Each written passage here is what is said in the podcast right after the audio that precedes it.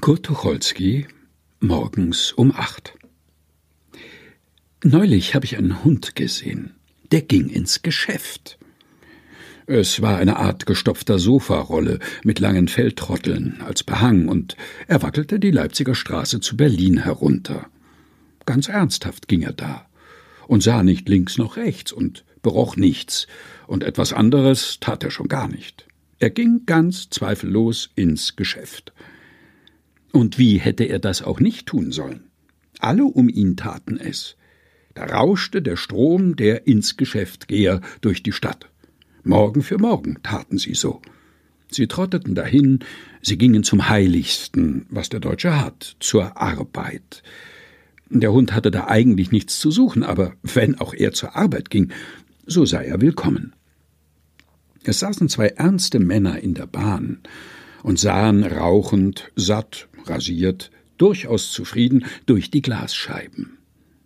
Man wünscht sich in solchen Augenblicken ein Wunder herbei, etwa, dass dem Polizeisoldaten an der Ecke Luftballons aus dem Helm steigen, nur damit jene einmal Maul und Nase aufsperrten. Da fuhr die Bahn an einem Tennisplatz vorüber. Die güldene Sonne spielte auf den hellgelben Flächen. Es war strahlendes Wetter, viel zu schön für Berlin. Und einer der ernsten Männer murrte, haben ja auch nichts anderes zu tun. Sehen Sie mal, morgens um acht Uhr Tennis spielen. Sollten auch lieber ins Geschäft gehen.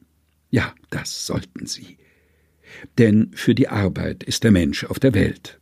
Für die ernste Arbeit, die, wo den ganzen Mann ausfüllt. Ob sie einen Sinn hat, ob sie schadet oder nützt, ob sie Vergnügen macht. Arbeit soll Vergnügen machen? In pikt wohl. Das ist alles ganz gleich. Es muss eine Arbeit sein, und man muss morgens hingehen können, sonst hat das Leben keinen Zweck. Und stockt einmal der ganze Betrieb, streiken die Eisenbahner oder ist gar Feiertag, dann sitzen sie herum und wissen nicht recht, was sie mit sich anfangen sollen. Drin ist nichts in ihnen und draußen ist auch nichts. Also, was soll es?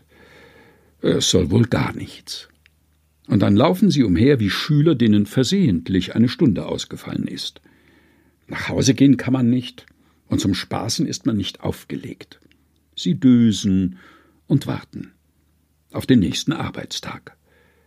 Daran unter anderem ist die deutsche Revolution gescheitert. Sie hatten keine Zeit, Revolution zu machen, denn sie gingen ins Geschäft. Wobei betont sein mag, dass man auch im Sport dösen kann der augenblicklich wie das Kartenspiel betrieben wird, fein nach Regeln und hervorragend stumpfsinnig. Aber schließlich ist es immer noch besser zu trainieren, als im schwarzen Talar Unfug zu treiben. Ja, Sie gehen ins Geschäft. Was für ein Geschäft treibt ihr? Wir treiben keins, Herr. Es treibt uns. Der Hund sprang nicht. Man hüpft nicht auf den Straßen. Die Straße dient wir wissen schon. Und das verlockende, niedrig hängende patriotische Plakat? Der Hund ließ es außer Acht. Er ging ins Geschäft. Ignaz Frobel, alias Kurt Tucholsky, morgens um acht. Gelesen von Helge Heinold.